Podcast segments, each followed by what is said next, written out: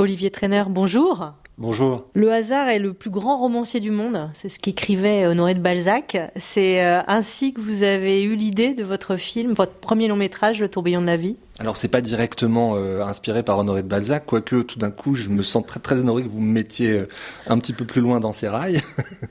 avec modestie.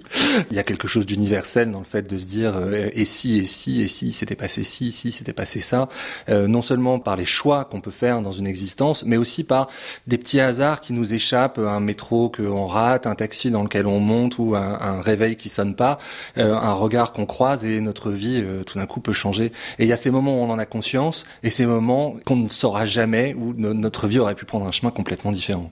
Du coup, vous avez imaginé euh, donc euh, la, vie d'une jeune femme, euh, enfin qu'on saisit adolescente, à 17 ans, Julia Sorel, et qui va avoir différentes vies suivant effectivement différents soit accidents de la vie, soit choix c'est extrêmement compliqué à écrire. Surtout, enfin, en plus, c'est un premier long métrage.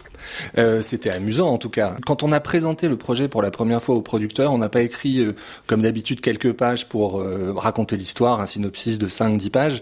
On a fait un tableur Excel. Vous aviez en abscisse les différents avatars du personnage de Julia, donc les, les quatre, et puis en ordonnée, vous aviez bah, le temps qui passe, et donc il y avait les transitions, on passait d'une case à l'autre.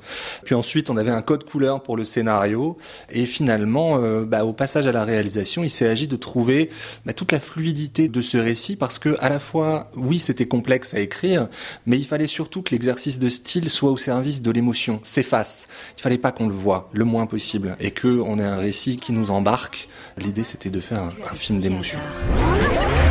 Si jamais je n'avais pas fait tomber mon livre ce jour-là. Paul. Julia. Est-ce que j'aurais croisé Paul?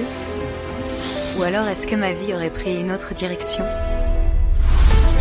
Julia, est-ce qu'il ne change pas suivant ses différents avatars? Elle est en tout cas pianiste euh, de formation, appelée à être concertiste.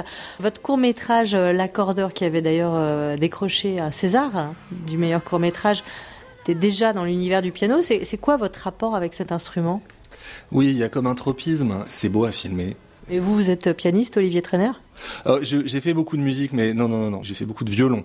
Mais je trouve que le piano est l'instrument par excellence euh, au cinéma à filmer, à écouter. D'ailleurs, quand on a enregistré euh, toute la musique in, c'est-à-dire la musique que le personnage joue, on a essayé de mettre le spectateur aux commandes du piano à la place où est le personnage de Julia, pour qu'il y ait un rapport le plus organique possible avec le personnage. Mais vous avez, vous, Olivier Trainer, quand même un petit faible pour un des avatars des différentes Julia. C'est difficile à dire parce que je les ai écrites euh, toutes les quatre. Donc euh, pour moi, c'est quatre phases d'une seule femme. C'est un, portrait de femme. Je dirais que le film, c'est un destin multiple. Le film pose aussi la question, qu'est-ce que c'est réussir sa vie? Est-ce que c'est euh, rencontrer le grand amour? Est-ce que c'est euh, gagner beaucoup d'argent ou avoir une grande réussite professionnelle?